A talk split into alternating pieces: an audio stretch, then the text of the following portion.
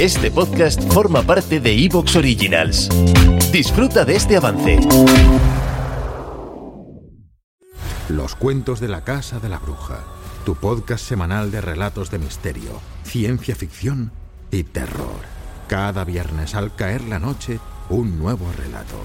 Si te gusta nuestro contenido, suscríbete. Y si te encanta, hazte fan desde el botón azul Apoyar y accede a todo el contenido extra. Y ahora disfruta de este programa.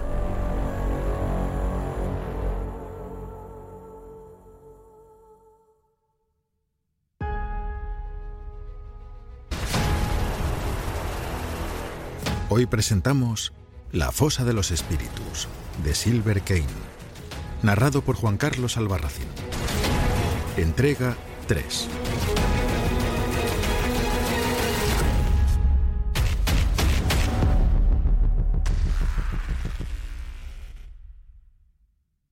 Capítulo 7 La única diferencia estaba en que la mujer ahora no reía.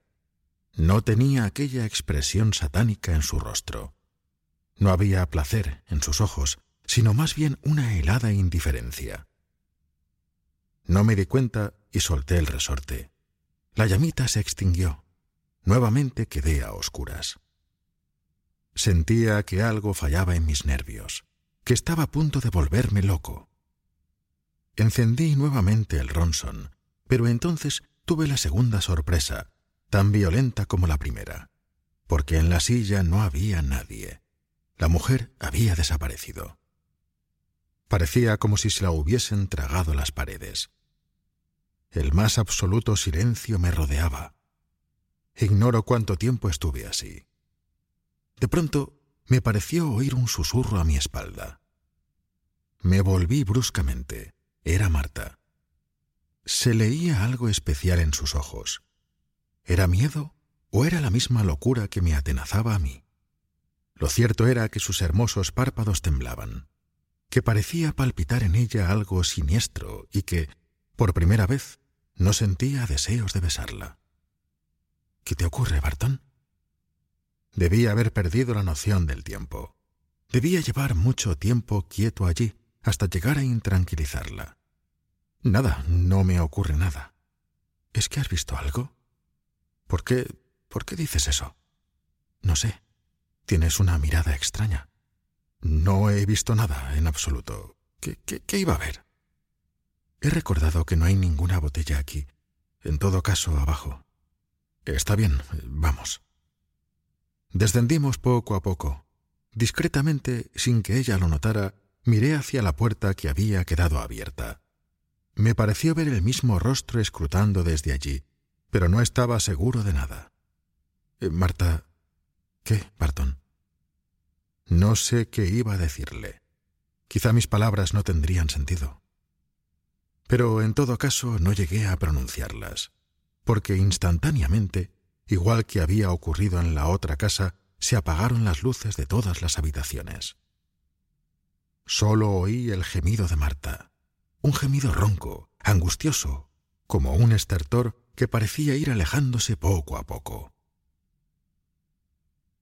Me había visto otras veces en circunstancias parecidas, porque mi vida de detective privado en Nueva York había sido cualquier cosa menos la de un rentista y la experiencia me había enseñado que lo mejor en esos casos es procurar que no le vean a uno, no presentarse voluntario para morir, arrojarse al suelo y callar.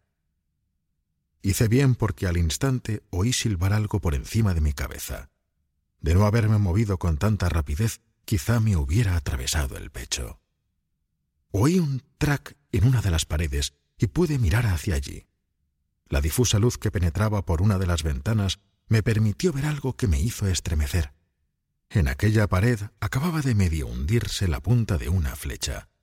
Con la fuerza que debía llevar, a mí me hubiera atravesado de parte a parte. Pero aún no estaba libre. Tenía que moverme antes de que me localizaran y repitieran el golpe. Rodé por las escaleras. Noté entonces que éstas eran recorridas por una serie de picotazos. Eran balas, estaban tirando con silenciador contra mí. recordé las tristes palabras de Marta. En buen lío te has metido, Barton. Al principio no le había hecho demasiado caso, pero ahora comprendía que las mujeres siempre acaban teniendo razón. Llegué hasta el vestíbulo sin que ninguno de aquellos proyectiles me hubiera alcanzado. Afortunadamente no podían verme. Tropecé con algo que me parecieron las piernas de un hombre. Oí una maldición, pero no sabría decir en qué idioma. Noté que una pistola con silenciador bajaba instantáneamente hasta mi cabeza. No me entretuve esperando a ver qué pasaba. Levanté un brazo, que era todo lo que podía hacer. Di un manotazo en la pistola y la desvié en el último segundo. La bala fue a empotrarse en una de las paredes. Oí un lúgubre track. Luego el individuo trató de huir. No se lo permití. Me arrojé a sus piernas y le hice un gancho de rugby, arriesgándome a luchar cuerpo a cuerpo con él, a pesar de saber que iba armado. Le oí caer. Disparó y una bala pasó rozando mi cabeza. Entonces me di cuenta de que me estaba metiendo en otro lío, y esta vez mortal, porque no se trataba de un enemigo, sino de dos. El que se hallaba a mi espalda disparó también. Oí el taponazo y noté como un leve calambre en una pierna. No era grave, pero la bala debía haberme rozado. Eso indicaba que un segundo después podía estar muerto. Me lancé silenciosamente hacia la parte más espesa de sombras mientras me maldecía a mí mismo por no disponer de un arma. Pero Italia no es América, donde resulta tan fácil hacerse con una pistola. En Italia está controlado todo lo que hace fuego, hasta las cerillas. Pero mis dos enemigos no sabían si yo estaba armado o no. Esa era mi única ventaja. Hice un brusco sonido con la boca. Fue exactamente un taponazo como los que producían los silenciadores de las pistolas. Eso les asustó. Debieron pensar que allí donde se daba también se recibía. Rafaelo, andiamo. Me pareció la misma voz que había oído la noche anterior, pero no estaba seguro. Vi abrirse y cerrarse instantáneamente una puerta. Dos sombras se esfumaron. ¿Qué le había ocurrido a Marta? ¿Habían conseguido matarla? ¿Habría tenido ella peor suerte que yo? Avancé hacia el lugar donde creía recordar estaba el conmutador general de electricidad. Lo pulsé y las luces se encendieron. Lo único que habían hecho aquellos dos tipos era mover el resorte. La claridad me permitió verlo todo con detalle. En efecto, los dos tipos no estaban allí, pero tampoco estaba Marta. Me tranquilicé. Estaba seguro de que los dos individuos no se la podían haber llevado y si estuviera muerta, no podía haberse movido de allí, eso desde luego. Me puse en pie mientras llamaba. Marta. Marta. Una de las puertas se abrió tras unos segundos que me parecieron interminables. Marta apareció en el umbral. Estaba algo pálida, pero estremecedoramente hermosa. No sé qué otro adjetivo utilizar para definir aquella especie de halo irreal que la envolvía, Claro que también era posible que la proximidad de la muerte me la hiciese parecer más hermosa, por esa sencilla razón de que en la vida todo es bonito cuando uno está a punto de abandonarla. Ella balbució. Han intentado matarte. ¿A ti no? Quizá venían por mí. No lo sé. El caso es que yo conozco la casa y puedo moverme a oscuras por ella. Enseguida me he cobijado detrás de esta puerta. Me puse ambas manos en las sienes para tratar de dominar el zumbido que empezaba a sentir en ellas. Dos veces han intentado matarme ya, susurré, y ni siquiera he visto la cara. Lo único que sé es que tratan de obrar en silencio. En cuanto temen que alguien vaya a intervenir, desaparecen. ¿Has oído algo que les identifique? ¿Has notado alguna cosa? Solo que son italianos. Eso en Italia no es decir gran cosa. Lo comprendo, pero a mí tiene que llamarme la atención. Al fin y al cabo, los únicos enemigos que tengo son americanos. Si hablaban, ¿con qué acento lo hacían? No lo sé. Apenas chapurreo tu lenguaje. Me es imposible darme cuenta de detalles de esa clase. Marta dejó caer la barbilla sobre el pecho con gesto de abatimiento. Vuelve a tu país, Barton. Fue todo lo que supo decir. ¿Por qué he de hacerlo?